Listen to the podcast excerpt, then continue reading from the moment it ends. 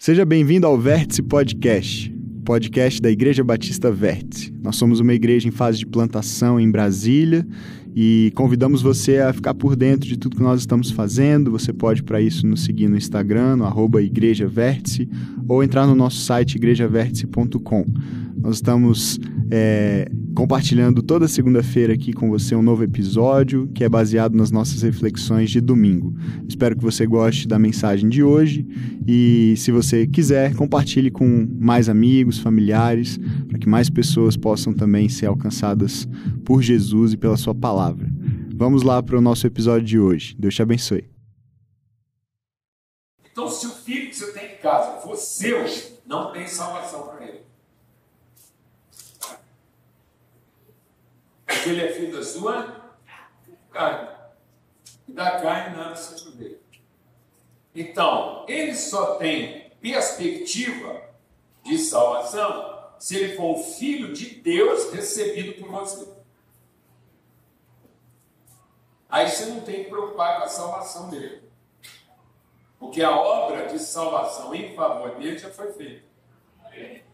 Você só tem que criar ambiente para que ele desenvolva o seu dom profético sem nenhuma resistência da nossa carne. Amém? Porque ele vem para encarnar os propósitos eternos de Deus através da nossa carne. E aí o que, que a religiosidade faz? Mata o profeta. Por isso que quando Jesus olhou para Jerusalém, falou, oh, Jerusalém que mata os profetas. E como é que a gente mata um profeta? Obrigando ele a adivinhar o futuro.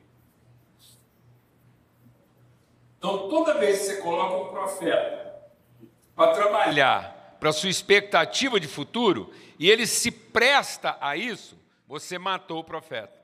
Por isso que uma das características dos últimos dias é que os profetas irão pelo caminho de Balaão. O que é o caminho de Balaão?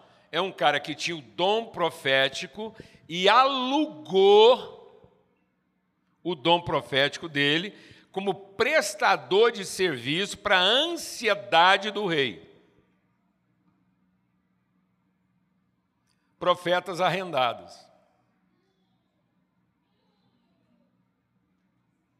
Então hoje, muitas vezes, a igreja está arrendando o quê? Adivinhadores de futuro para ela tentar aplacar a ansiedade dela. E com isso ela mata o profeta. Como é que um profeta é morto? Quando ele confunde a visão com o ideal. A visão é uma perspectiva do eterno. Então o profeta ele recebe uma iluminação, uma revelação do que é eterno, para que o eterno te dê no seu trato com as coisas futuras uma perspectiva. Então o profeta ele finca uma estaca de perspectiva para que eu não fique ansioso com relação ao futuro. Para que eu trate a minha vida na perspectiva do eterno e não na expectativa do futuro. Amém? Glória a Deus. Por isso que a igreja, ela tem o apóstolo e o profeta. O que seria o ministério apostólico? Seria aquele que lança semente. E o que é o profético? É aquele que revela o fruto que será produzido pela semente, para que eu não fique ansioso quanto ao processo que leva da semente ao fruto. Glória a Deus. Então, o apostólico, no sentido de fundamento, é o alfa. E o profético é o quê? O ômega. Por isso que Jesus é o autor, porque ele é a semente. E ele é o consumador da nossa fé, porque ele é a revelação profética da pessoa na qual nós vamos nos tornar. Então a obra da salvação, ela não é um fim em si mesmo. A obra da salvação é o meio de devolver os profetas à sua vocação. Então, ele veio para nos salvar da nossa ignorância, iluminar os olhos da nossa escravidão, para que eu pudesse estar reconciliado com a minha vocação profética, para que eu fosse a materialização do propósito eterno de Deus. Amém, mano? Então, ele não veio me salvar para eu ser salvo. Ele veio me salvar para que eu possa cumprir o senhorio. Por isso que é nascido o Salvador. Quem é o Salvador? É Cristo, o Senhor. Então, o que é a minha vocação profética? Me submeter à vontade do Pai eterno de me tornar tão Cristo quanto Cristo é. Para que Cristo seja formado em nós.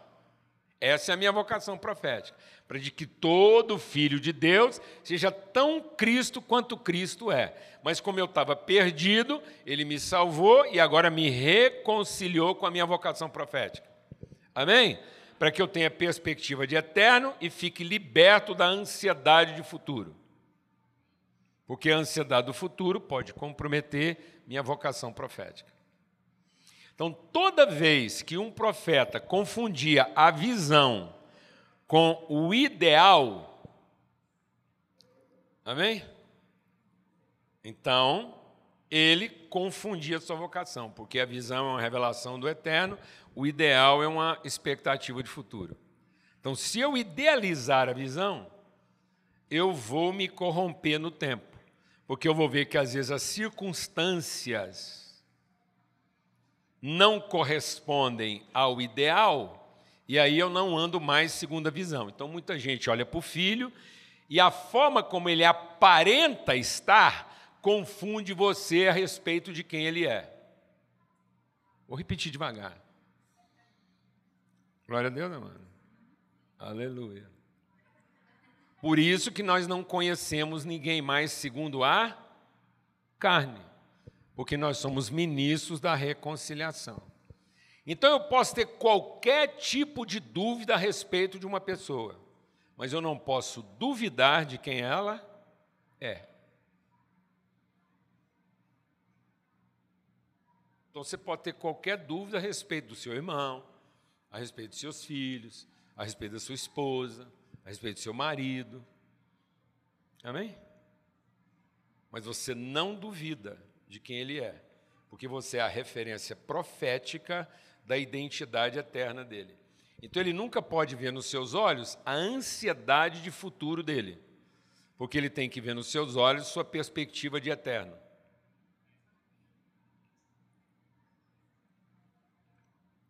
Você é a lembrança, a memória de quem ele é, para que ele possa enfrentar a condição em que ele está. Glória a Deus. Por isso que sem o profeta, o povo se corrompe. Então, quando um profeta se corrompe, se ressente, quando ele é ferido, ele se torna um crítico. Porque ele não perdeu o dom profético. Então é muito comum, às vezes, o cristão se tornar o pior crítico da sociedade. Porque ele está frustrado com ela. Foi o que aconteceu com Elias. O Elias era para trazer uma perspectiva profética, fez tudo o que ele tinha que fazer, o resultado não foi o que ele esperava, ele se ressentiu e passou a criticar aquilo. Amém? Então, e o crítico, quando é ferido, um ideal não satisfeito te dá a sensação de uma ilusão. Então, deixou de ser uma visão para ser um ideal. E um idealista ferido se torna um iludido. É assim que o profeta vai morrendo. E o iludido passa a ser um cético. Então tem muita gente hoje que não perdeu o dom profético, está desapontado com o que ele está vendo, porque ele idealizou uma realidade em vez de ser inspirado pela verdade, como a realidade não corresponde ao seu idealizado, ele está frustrado, ele está ferido. Aí ele vai de crítico a cético. Ele não acredita mais que funciona. E se o iludido não for curado, como um profeta em degeneração, ele vai se tornar um amargurado.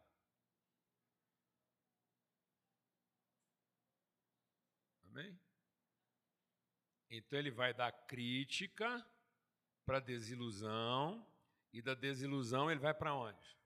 Para a amargura. Então o profeta se torna um crítico, depois ele se torna um cético, depois ele se torna um cínico. Ele começa a torcer para tudo dar errado só para provar que quem estava certo era ele.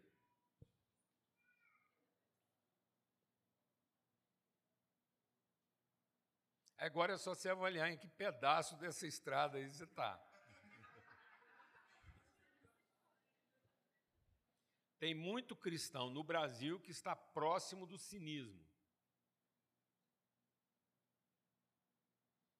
Porque nós estamos começando a achar que a igreja que está sofrendo um país ruim, e não o país sofrendo uma igreja mal resolvida.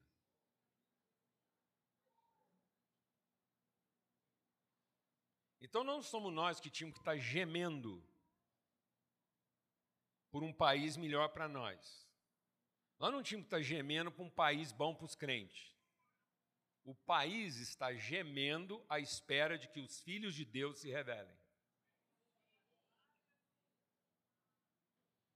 Então o país está gemendo por falta de revelação. Por quê? Porque os profetas estão se tornando críticos de críticos estão se tornando céticos e de céticos estão se tornando cínicos. Há um cinismo em alguns líderes cristãos brasileiros. É quase uma torcida para tudo lascar, só para provar que os crentes estão certos.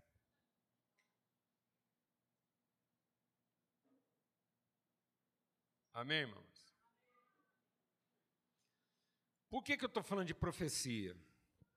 Porque uma das coisas que carrega o teor profético é o nome. A palavra de Deus diz assim: que Ele nos deu um nome quando nem substância a gente era formada ainda. Amém? Então Deus dá materialidade a partir do nome que Ele nos deu. Então eu preciso entender o caráter a natureza profética do nome. Amém? Por isso que quando alguém passava por um processo de transformação, qual era a primeira coisa que Deus fazia com ele? Mudava o nome. Porque o nome na nossa vida tem que ter valor e carga o quê? Profética. Porque o nome é a semente do fruto que eu vou produzir. Amém, irmãos? Então, o batismo não era uma coisa de aceitar um salvo.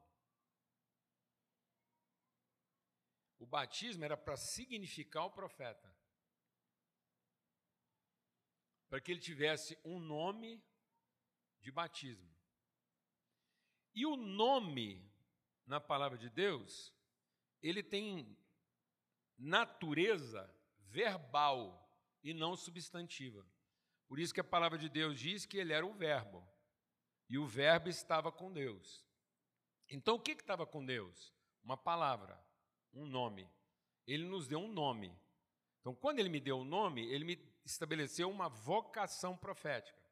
Só que esse nome representa um movimento e não um substantivo. Então não tem que substantivar meu nome. Eu tenho que entender e compreender e conhecer qual o movimento que o meu nome implica. Que movimento é esse? É o movimento que vai da semente, que é o invisível, até o fruto, que é a consumação profética do invisível. Por isso que quando Deus criou o homem, ele diz: "Vamos fazer a imagem profética da nossa semelhança.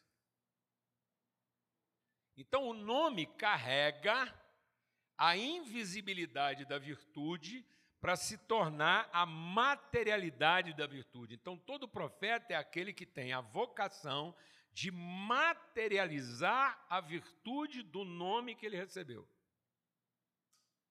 Amém? Então, a vocação profética, ela garante esse movimento. Amém? Então, por isso que ele é um nome verbal. e não substantivo. Ele não é estático, como quem contempla uma possibilidade no sentido de benefício, mas alguém que encarna o movimento da virtude, de modo que todo aquele que vê o Pai, todo aquele que vê o Filho, vê o Pai que o movimentou. Então, o Filho é a forma como a natureza do Pai se movimenta até se tornar visível. Glória a Deus. Amém, irmãs? Então, o profeta encarna de maneira visível as virtudes do nome com o qual ele foi gerado. Está claro isso aí? Amém? Igreja vértice. Essa é a palavra que eu quero compartilhar com vocês. Ainda dá tempo de você ir embora. Antes a gente falar um pouco sobre o nome vértice. Eu nem estava lá o dia que batizaram a congregação com esse nome. Não sei o que estava no coração das pessoas. E nem sei por que vocês escolheram esse desenho. Mas a palavra de Deus diz que uma verdade só estabelecida a partir de uma segunda testemunha. Então eu estou aqui como segunda testemunha. Eu quero ser o amém do sim de vocês. Então em Cristo a gente carrega o sim, e na comunhão Deus revela o amém. Para que pela boca de duas ou três testemunhas a verdade seja estabelecida. Glória a Deus, amado. Então eu quero conversar com vocês de forma profética a respeito do nome vértice. Glória a Deus. Dá para o pessoal da, da arte projetar a logo? Está lá o. Está lá? Maravilha. Então abra sua Bíblia. Lá em Efésios. No capítulo 4. Diz assim: Rogo-vos, pois. Essa palavra introdutória de Paulo revela uma transição. Toda vez que Paulo está usando essa expressão, rogo-vos, pois, e ele é recorrente nisso, ele usa isso lá aos romanos. Porque Paulo, até aquilo que a gente batizou de Romanos 12, né, porque aquilo não foi escrito em capítulos, era uma carta só, mas até esse ponto de transição, rogo-vos, pois, ele vem fazendo uma explanação dos fundamentos invisíveis. Glória a Deus, amado. Ele vem trazendo o sentido do nome, da palavra, da virtude. Glória a Deus. Aí agora ele vai fazer a transição do invisível para o visível. É a mesma coisa que ele está fazendo aqui na carta aos Efésios. Então, desde o capítulo 1, ele vem falando daquilo que é a vontade eterna do Pai. Então, deixa o Espírito de Deus ministrar no nosso coração. Deus nunca fez nada para ser reconhecido como Deus.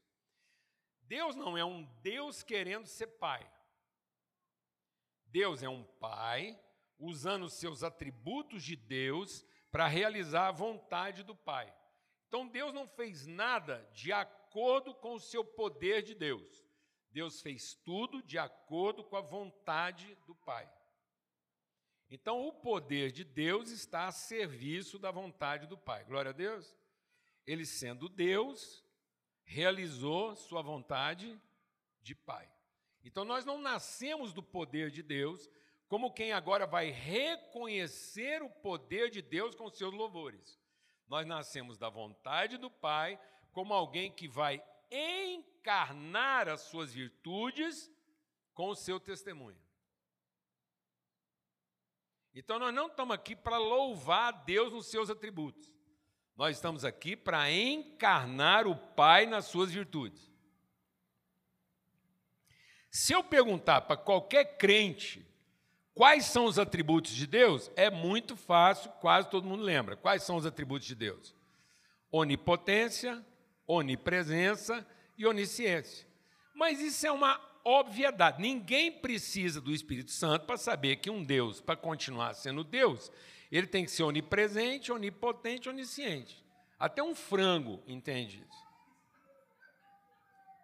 Ele pode não saber explicar.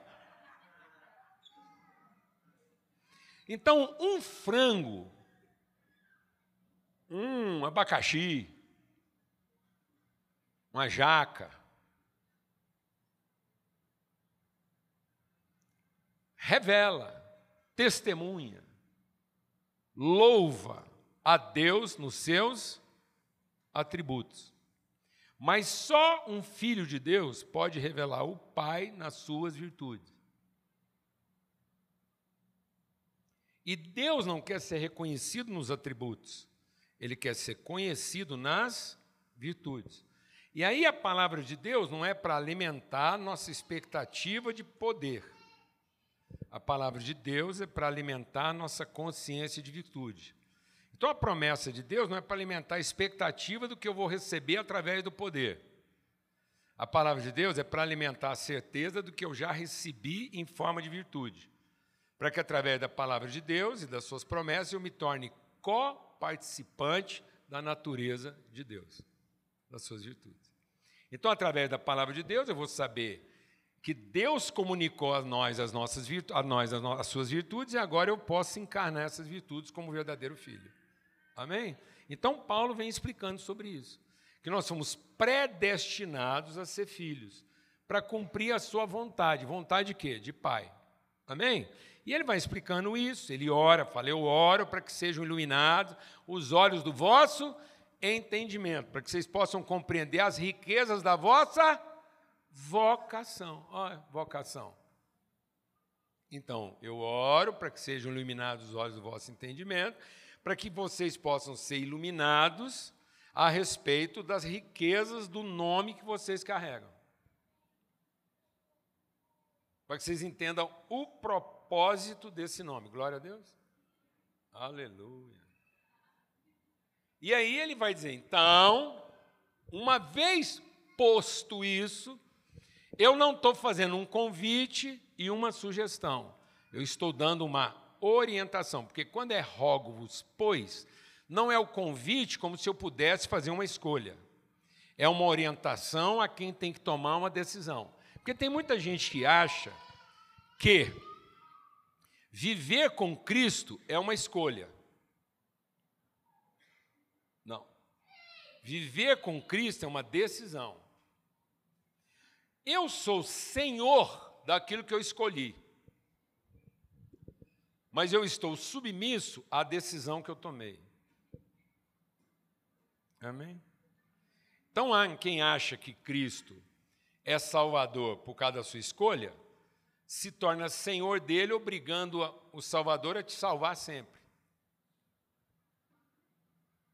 Então, Cristo está sempre como prestador de serviço da sua salvação mas ele já te salvou de uma vez por todas para que você possa agora se submeter à vontade dele. Aleluia. Vou explicar isso melhor. Um cara estava viajando de avião, aí a aeromoça perguntou para ele: o senhor vai jantar? Ele falou assim: quais são as opções? Ela falou: sim ou não. Então ele perguntou como se ele pudesse escolher peixe, carne ou frango. Mas ela respondeu como quem tem que tomar uma decisão. Escolha é se tivesse uma alternativa. Mas se é entre vida e morte, não é alternativa. É uma decisão. Glória a Deus, irmão. Né, então você não está na posição de fazer uma escolha mas você está na condição de tomar uma decisão, de se submeter à natureza de Cristo para ser transformado na perfeita imagem de quem Ele é. Então nós não estamos aqui para ficar buscando o poder de Deus. Nós estamos aqui para nos ajudarmos mutuamente a conhecer e cumprir a vontade do Pai. Quem está buscando o poder de Deus é porque não conhece Ele como Pai. Aqui todo mundo já conhece Ele como Pai, você não veio mais aqui buscar o poder de Deus, você veio aqui buscar a vontade do Pai. Glória a Deus. Amém? Então, por isso que ele diz: Rogo-vos, pois, como alguém que está totalmente submetido, rogo-vos, pois, como prisioneiro. Esse prisioneiro não é escravo, é alguém que está ligado a essa natureza. Amém? Então, quando a palavra de Deus diz: Aquele que me ama cumpre a minha vontade, isso não é na forma de um mandamento de comportamento. Isso é na forma de, um, de uma ordem de natureza. Se eu não me submeter a isso, eu não estou em crise de comportamento, eu estou em crise de identidade. Então nós não podemos continuar estimulando as pessoas a achar que elas são aceitas porque mudaram de comportamento. Não. O evangelho não é para você mudar de comportamento, é para você ser transformado no entendimento, para que você não continue com crise de identidade, por isso tendo problema de comportamento. Aleluia, irmãos. Glória a Deus. Porque o diabo não vem tentar você a um comportamento, ele primeiro tenta você na sua consciência de identidade. E se você tiver em crise de identidade, você vai fazer alguma coisa para se tornar quem você não é. E vai deixar de fazer tudo aquilo que expressa quem você é. Então o evangelho não é para eu saber o que, que eu tenho que fazer para merecer o que eu não merecia antes.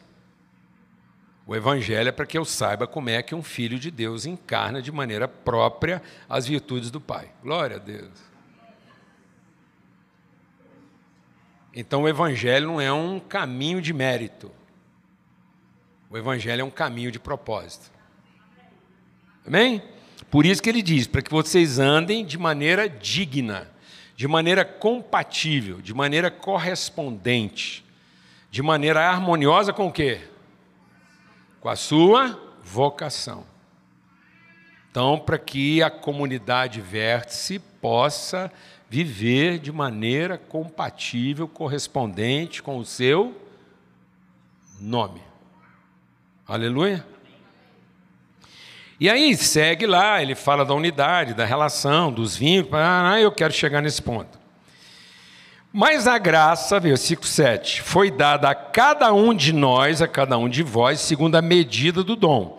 Então, há um dom profético de acordo com o dom que ele nos deu, quando ele nos deu um nome. Então, quando ele nos chamou pelo nome, ele já nos capacitou, ele já nos abençoou para cumprir esse propósito. Amém? Então, ele deu dons aos homens, segundo a medida do dom de Cristo, para que cada um revele de maneira plena aquelas características de Cristo que, de acordo com o nome que a gente recebeu, a gente vai encarnar. Glória a Deus. Para que a, o corpo de Cristo não tenha falta de coisa alguma, mas ele seja perfeito na expressão das suas virtudes. Então ele deu dons aos homens. Ora isso. Pelo que diz, agora presta atenção, igreja verde. Então o que, que ele diz? Subindo ao alto, levou cativo o cativeiro e deu dons aos homens. Então, quando Jesus subiu, ele deixou, ele nos abençoou, ele nos entregou, ele nos chamou por um nome, e tendo chamado por esse nome, ele já deixou, ele entregou.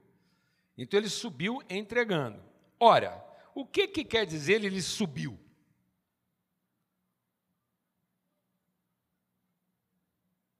Quer dizer que ele primeiro desceu. Então eu não vou entender o vértice da subida se eu não entender o vértice da descida.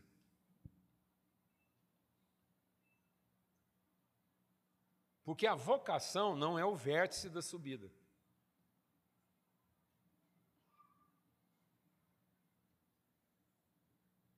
Nós fomos vocacionados do alto para quê? Para descer. Então a igreja vértice não foi chamada para subir. Se você veio para cá achando que o vértice era de subida, eu avisei antes, você podia ter ido embora. Eu quero te dizer que é um vértice de descida. Porque a gente só vai subir se primeiro descer. Paulo fala sobre isso quando ele escreve aos Filipenses no capítulo 2. Ele diz assim: Tende em vós, comunidade vértice, o mesmo sentimento, o mesmo movimento, a mesma dinâmica que houve também em Cristo Jesus, que conhecendo a Deus e tendo o direito dos atributos, ele abriu mão dos atributos, ele se esvaziou dos seus poderes para revelar de maneira plena as virtudes. Eu estou falando de virtudes, já falei dos atributos. Por exemplo, você nunca vai saber quanto do poder de Deus ele usou para fazer tudo que ele fez. Porque tem gente que, tem gente que vive com a sensação que para criar Deus torrou o poder. Agora ele precisa da gente para consertar uma coisa que ele não está dando conta. Porque ele gastou tudo na criação. Não, não sei quanto que ele usou. Eu sei de uma coisa. Tudo que ele fez, ele usou 100% da sua vontade. Mas eu nunca vou saber quantos por cento ele usou do seu poder. Porque não interessa.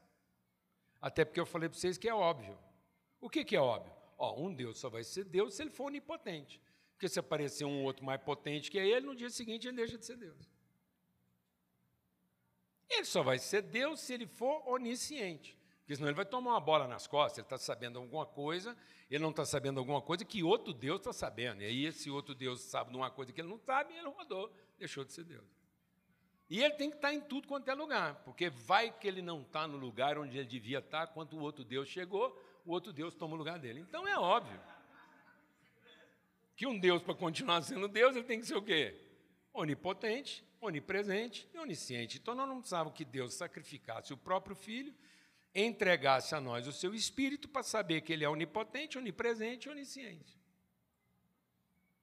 Agora, só através da revelação do Filho, quando Deus desceu, quando Deus gerou um descendente. Então Deus não gerou um ascendente. Deus não falou que Abraão abençoaria todas as famílias da terra através de um ascendente. Aleluia, irmãos. Deus falou: Abraão, eu vou te dar um, faz assim com a mãozinha, descendente. E às vezes você está querendo gerar um filho para subir na vida. E os filhos de Deus não vieram no mundo para subir na vida. Quem sempre quis subir na vida foi o capeta. Por isso que o Lúcifer virou capeta. Porque o Lúcifer achava que já estava num lugar alto, mas não estava num lugar alto o suficiente. E ele achou que aquilo que ele sabia fazer daria a ele o direito de subir mais alto. Então o Lúcifer não virou Satanás porque ele pensou em fazer alguma coisa errada. O Lúcifer virou Satanás porque ele pensou que podia usar o certo que ele fazia para subir.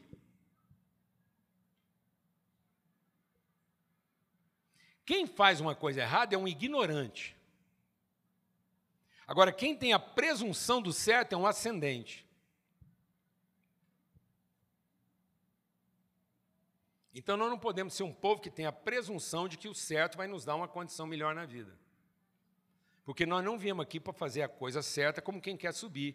Nós viemos aqui fazer a coisa certa como quem sabe que vai fazer a coisa boa, não certa. Então nós não viemos fazer o certo como quem quer subir. Nós viemos fazer a coisa boa como quem veio para descer. Glória a Deus, amados. Aleluia. Para que a gente tenha o mesmo movimento que houve também em Cristo Jesus. Então, por isso que Jesus não é o caminho que vai para Deus. Jesus é o caminho que vem para o Pai.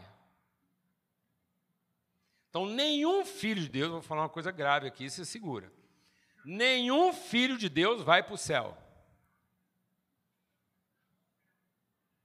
Porque céu não é lugar para ir. Céu é lugar para voltar. Porque é de lá que nós viemos. Glória a Deus. Então não é caminho de ida. É caminho de quê? De volta. Por isso que uma das grandes matérias teológicas que confundiu todo mundo, inclusive os batistas presbiterianos, é o assunto da predestinação.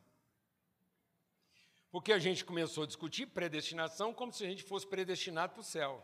E Paulo não diz que nós fomos predestinados para o céu.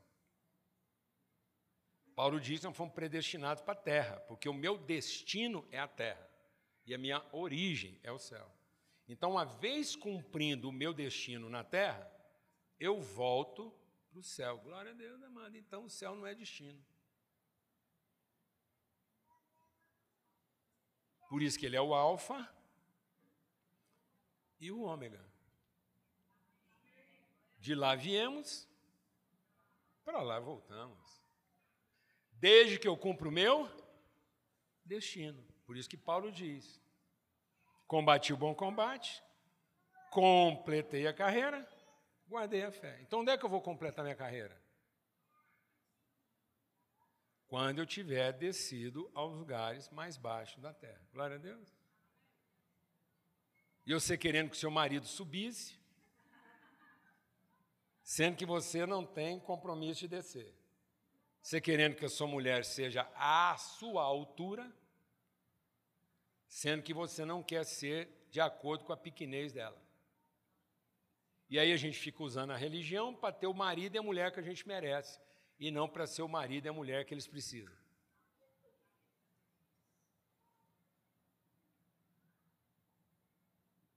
E aí a gente usa o evangelho como pau de bater em doido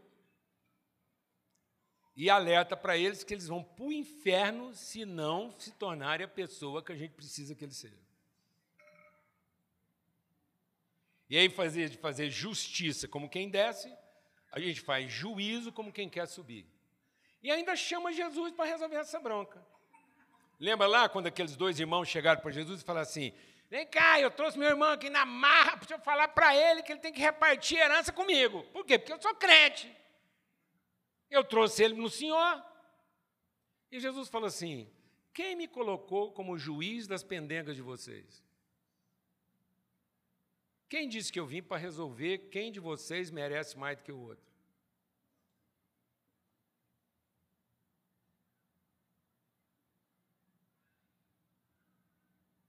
Glória a Deus, amados. Amém? Então, eu fiz um esforço aqui, porque minha formação é engenharia civil,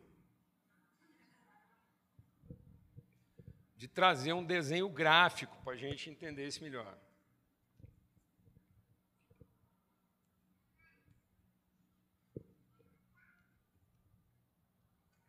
Todo mundo está vendo aqui? uma plataforma de três vértices. Bem? Quando se tem um vértice, você tem uma referência. A partir de um segundo vértice, você tem uma direção. E a partir de um terceiro vértice, você tem um fundamento, uma plataforma. Por isso que os equipamentos de precisão são apoiados sobre três pontos. porque por três pontos passa um plano. Então, um tripé se apoia em qualquer tipo de superfície.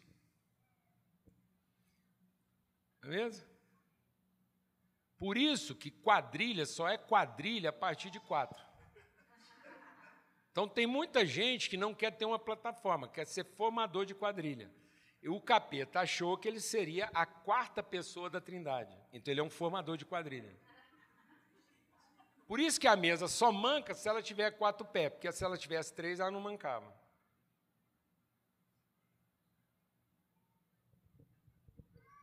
Amém? Glória a Deus, irmão. Então, por isso que nós temos o Pai, o Filho e o Espírito Santo. Então, Deus nos formou uma pessoa trina, para que na relação das virtudes nós possamos revelar a natureza de Deus. Então, quais são as virtudes que dão plataforma e sustentação para a formação da pessoa? O amor do Pai, a graça do Filho e a comunhão do Espírito Santo. Então, quais são as virtudes da natureza de Deus que levou ele a gerar uma família e não a formar uma religião. Então, Cristo não veio formar uma religião. Ele veio lançar a semente de formar uma família. Porque a religião se reúne em torno do poder. E a família se encontra em torno da virtude. Glória a Deus, amado. Glória a Deus. Então não é o poder de Deus que vai salvar a sua família. O poder de Deus, você vai tentar salvar os parentes, mas para parente não tem salvação. Por isso que Deus chamou Abraão para sair do meio dos parentes, para formar uma família, porque família salva parente. Parente condena a família. Eu vou provar para você. Toda vez que tem um, uma DR braba lá na sua casa, um, a coisa chega à beira assim da possessão. O que, que você usa para realmente ofender a pessoa? Fala a verdade. Os parentes dela.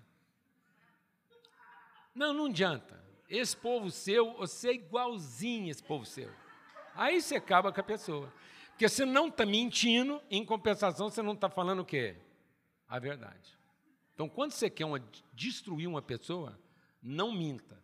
E a forma de não mentir a respeito dela é apresentar para ela os seus parentes.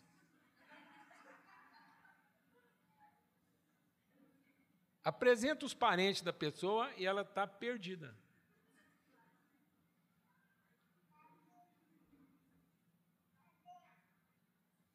Mas apresenta a família dela e ela está salva. Porque os parentes foram gerados da carne e a família foi gerada do Espírito. Glória a Deus, irmãos. Então eu tenho que sair da dimensão dos parentes, do aparente, para viver na dimensão daquilo que eu vou encarnar do, do invisível. Glória a Deus. Então o Pai, o Filho e o Espírito Santo formam a nossa plataforma. O amor, a graça e a comunhão. Por isso que a salvação não é um fim em si mesmo. Nós estamos cometendo uma heresia achando que a obra de Deus termina na graça. Não, ela se revela na graça com o propósito da comunhão. Então eu não fui salvo para continuar salvo. Eu fui salvo do meu pecado e da minha iniquidade para que eu possa agora viver em comunhão. Então o propósito de Deus é a comunhão.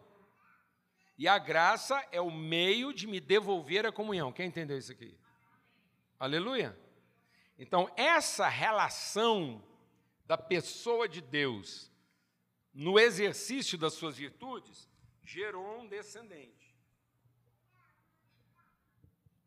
Então, eu queria que vocês entendessem o símbolo no movimento. Amém? Então, nós conhecemos as virtudes visíveis de Deus, porque Ele gerou um filho para descer. Entenderam o movimento? Amém? Gerado do pacto entre o Pai e o Filho no movimento do Espírito. Então, o movimento do Espírito Santo fez com que a palavra que o Filho encarnasse, carregava, fosse revelada na forma humana. Então, a forma humana, o homem, né, o humano ser, é a forma que Deus decidiu de revelar as suas virtudes. Então, Deus não estava criando um ente humano, Deus estava gerando um humano ser. Então, nem todo ente humano é um ser humano. Então, tem muita gente querendo salvar o ente humano, em vez de sacrificar o ente humano para revelar o ser humano. Então Deus não fez você para ser um ente humano que tem que ser salvo todo dia. Deus salvou você do equívoco do ente humano para que você possa verdadeiramente ser o humano que Deus fez a gente para ser. Porque ele se esvaziou dos seus atributos divinos para encarnar as virtudes paternas, sendo achado em figura humana. Então o povo não pode vir aqui encontrar uma reunião de anjo. Tem que encontrar um encontro de pessoas que encarnam na sua forma humana as virtudes de Deus. Então a verdadeira espiritualidade não é um esforço humano de ser espiritual. A verdadeira espiritualidade é um esforço espiritual de ser humano. Então, quanto mais espiritual eu sou, mais humano eu me torno. Aleluia, irmão. E mais eu consigo descer como homem às partes mais baixas da terra. Aleluia. Aí, uma vez que ele desceu, ele subiu. Aleluia, irmão. Glória a Deus. Amém? Então, essa é a dinâmica do movimento. Quem entendeu o movimento? A vontade do pai, família, gerou uma expressão filho, para que ele fosse o primeiro de muitos irmãos. Aleluia.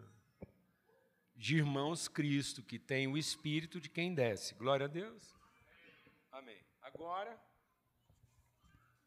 a gente vai entender isso tridimensionalmente. Uma vez que você entendeu isso agora no movimento,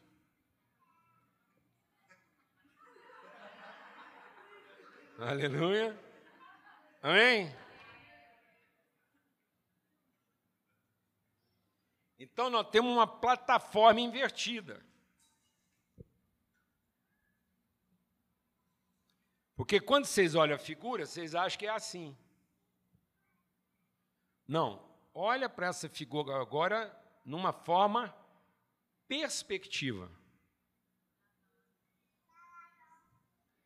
Então eu tenho uma base de convicção eterna que fundamenta na eternidade a minha disposição de humanidade. Então eu não tenho pretensões de subir, eu tenho convicções do alto. Aleluia. Então, uma vez que a minha mente foi formada, meu entendimento foi formado num plano superior, eu consigo descer. Sem crise de identidade. Você entendeu isso agora? Você viu que a marquinha aí é tridimensional? Aleluia. Só que a gente está vendo ela assim, ó. Mas agora você também vai ver ela assim. Então, com convicções de eternidade, eu consigo ter disposições de tempo.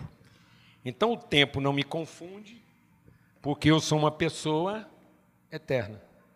Então, todo aquele que creu, recebeu a vida eterna. Então, não estou aqui defendendo a existência, eu estou revelando a vida. Amém? Então eu não tenho que salvar a minha existência, eu tenho que significar a minha existência, revelando através da minha existência a vida. Como quem não tem medo de morrer. Glória a Deus, amado. Porque eu tenho uma convicção de eternidade. Então, por isso que é o caminho que vem ao Pai.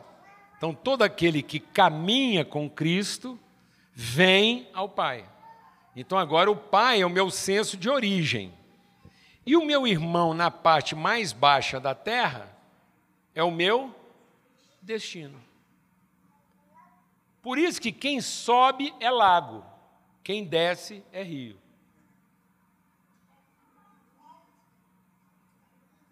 Por isso que as pessoas serão condenadas ao lago de fogo e os salvos vão viver como o rio da vida. Por isso, aonde você passa, você não é lago, como quem acumula. Você é rio, como quem oferece. Aleluia. Nós somos ribeiros de água que irrigam a terra. Então você não tem que pedir a família que você julga merecer. Você tem que ser para ela o filho de Deus que vai transformar o entendimento dela. Então Deus não vai te dar uma família. Deus já deu um filho dele para aquela família desgraçada que você está tentando salvar.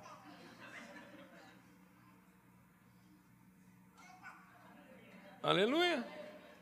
E aí você será um rio no deserto. Mas você não vai ser rio se você quiser subir.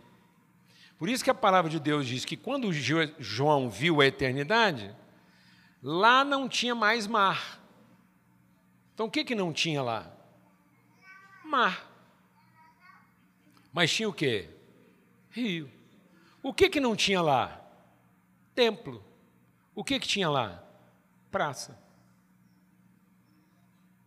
Templo é lugar de devoção. Então Deus está nos levando a infantilidade da devoção para a maturidade da relação.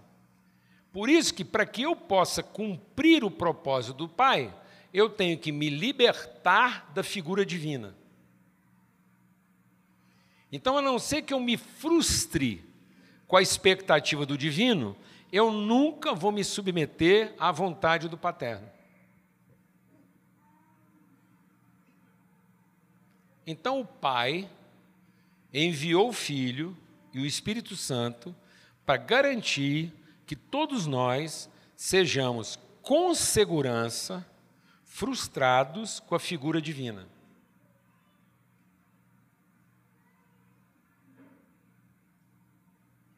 Então Deus quer desapontar você da sua expectativa de divino para você conhecer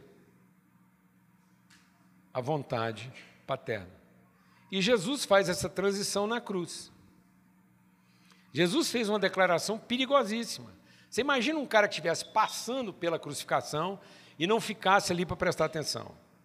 Numa fração de segundos, Jesus diz assim: Deus, por que me desamparaste? O cara foi embora, ficou só com essa declaração. E o que, que ele diz em seguida? Pai, nas tuas mãos eu entrego o meu espírito. Então nós nunca vamos glorificar o Pai se a gente não for abandonado pelo divino. Porque enquanto eu estou apegado no divino, eu sou criança. Mas quando eu assumo a vontade paterna, eu me tornei verdadeiramente o quê? Adulto. Porque o que caracteriza o adulto não é quanto do poder divino ele carrega, mas é quanto da responsabilidade paterna ele assume. Então o adulto, ele não é adulto porque ele acumulou mais poderes. O adulto é adulto porque, mesmo não tendo poderes, ele assumiu a responsabilidade. Então, nós estamos criando filhos hoje para serem empoderados como quem quer subir na vida e não para serem responsáveis perante a vida. Então, os jovens hoje não querem assumir a responsabilidade, mas quer ter o quê? Poder.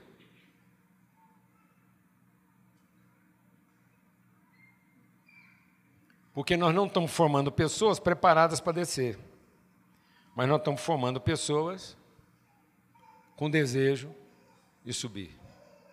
Então nós temos uma plataforma no eterno que aponta para um vértice na terra.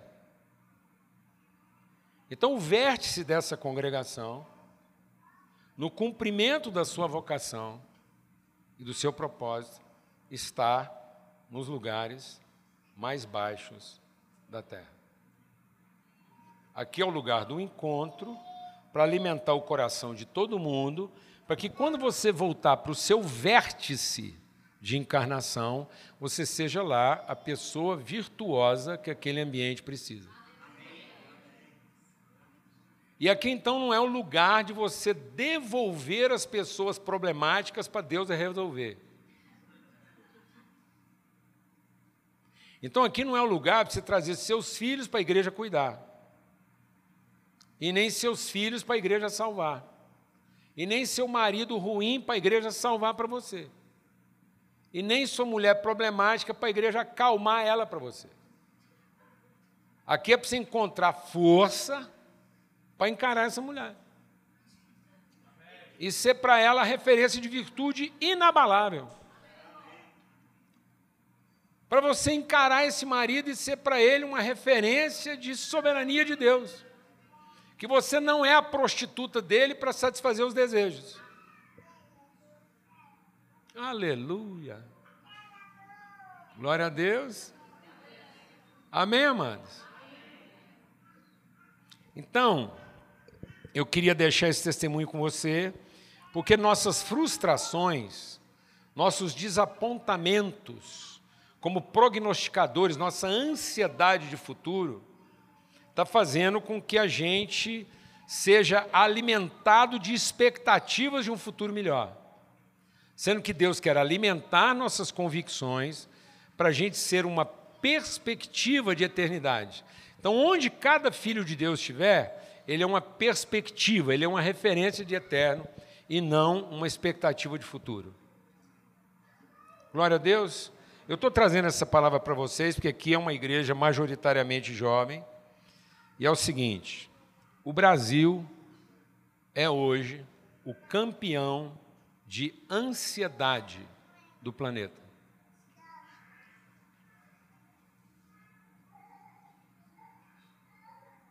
E o Brasil está batendo, pelo terceiro, quarto ano consecutivo, o recorde de evasão jovem do país. 70% da nossa juventude pensa em mudar do país.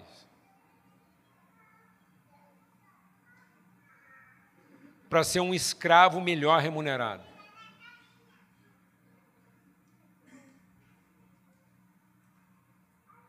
Setenta por cento da nossa juventude pensa ir embora do país para ter melhor paga do seu serviço. E aí eles se submetem a viver em alguns lugares onde eles têm vez, mas não têm voz. Quando Babilônia escravizava os príncipes das nações, eles eram entregues ao chefe dos eunucos. Isso quer dizer que todo príncipe da nação que chegava lá na sede Babilônia, ele era o quê? Castrado. E o que, era garantido para ele? Bom salário, boa comida, boa roupa, bons carros e boa moradia. Então ele ia para um lugar onde ele ia morar bem, comer bem, vestir bem, ter o carro que ele achava que merecia. Mas o que, que ele ia perder? seu sêmen.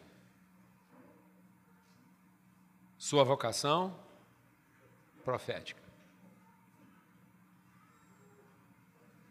Aí ele se contentava em TVs, mesmo tendo que abrir mão da sua voz.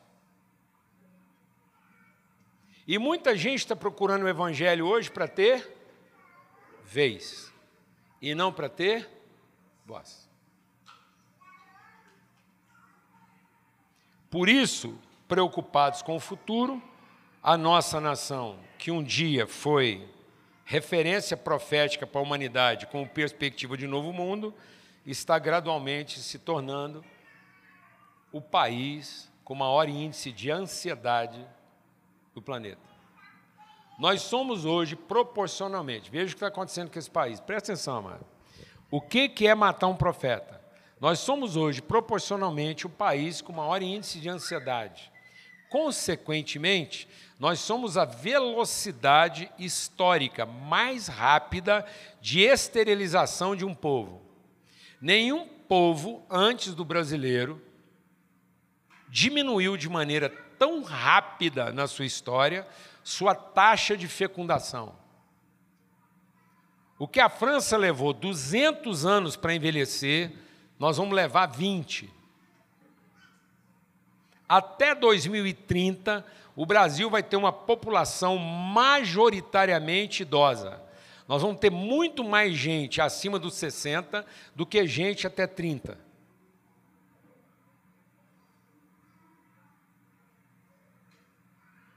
Nenhum outro país na história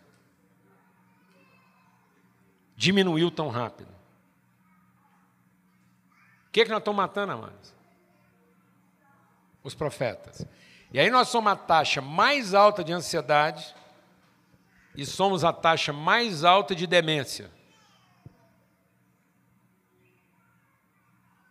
Sabia disso? O Brasil, proporcionalmente, é a maior taxa de velhos dementes do planeta. E a maior taxa de jovens ansiosos. Você acha que isso tem a ver uma coisa com a outra? Não.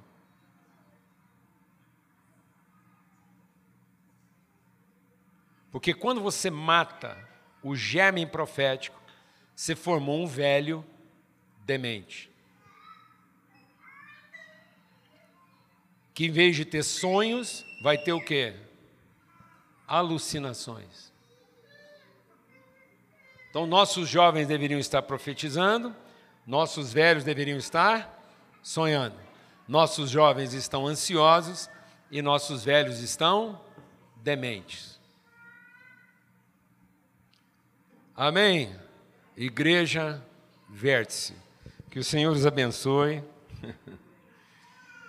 Eu espero que desça sobre esse lugar um anjo do Senhor que desaponte todo aquele que está olhando para cima. Porque quando Jesus subiu ressurreto, os discípulos que estavam vendo Jesus subir achou que o vértice ficava em cima. Aí eles ficaram olhando para cima e apareceu um anjo do Senhor e disse assim: Por que é que vocês estão olhando para cima? Do mesmo jeito que vocês estão vendo ele subir, ele volta descendo. Então Jesus tem mania de descendência. Jesus insiste em continuar descendo, para contrariar nossa expectativa de ascendência. Quando a gente estava achando que a gente tinha que olhar para cima, apareceu um anjo e disse: Por que que vocês estão olhando para cima? Glória a Deus. Em nome de Cristo Jesus, privilégio, Pedro, irmãos, uma alegria estar com vocês aqui. Graças a Deus.